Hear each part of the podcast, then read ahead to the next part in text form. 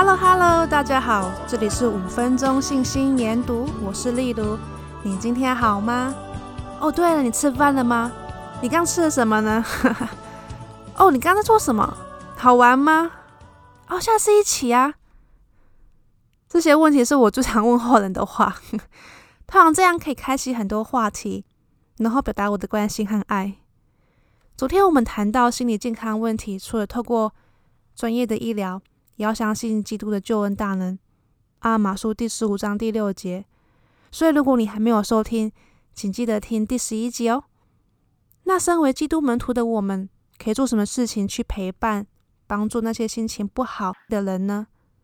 我们怎么样可以像经文说的，与哀者同哀，是的，安慰需要安慰的人呢？这里提供了一个方法，倾听，因为倾听是爱的表现。赫伦长老说了一个故事来表达倾听的力量。他说。我的朋友特洛伊慢慢的把卡车从车库中开了出来，他感觉到后面的轮胎压到一个东西，所以他下车看，发现他九岁大的儿子奥斯丁面部朝下趴在人行道上。奥斯丁走了，伤心欲绝的特洛伊无法睡觉，也得不到平安。就在这个痛苦时刻，约翰出现了。约翰弯下身，把特洛伊从车道上发生的那件悲剧中。抱了出来，就好像他亲自把奥斯汀抱起来一样。约翰这个福音中的弟兄做了该做的事。他一开始就说：“特洛伊，奥斯汀让你振作起来，回到球场上。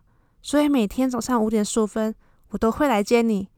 你要准备好哦。”特洛伊后来告诉我，我一开始并不想去，因为以前我每一天早上都会带奥斯丁去。可是约翰很坚持，所以我们就去了。从第一天开始，我们就一直讲话，其实都是我在讲，约翰听。刚开始我真的很痛苦，但过一段时间，我发现我找回到我的力量了，因为约翰，他关心我，听我讲话。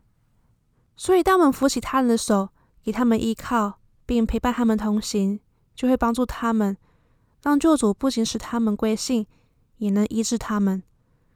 我们可以透过倾听，帮助难过的人、心里受伤的人感受到被爱，感受到基督的救恩大能。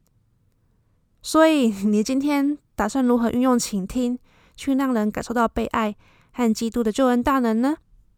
来跟我们聊聊吧！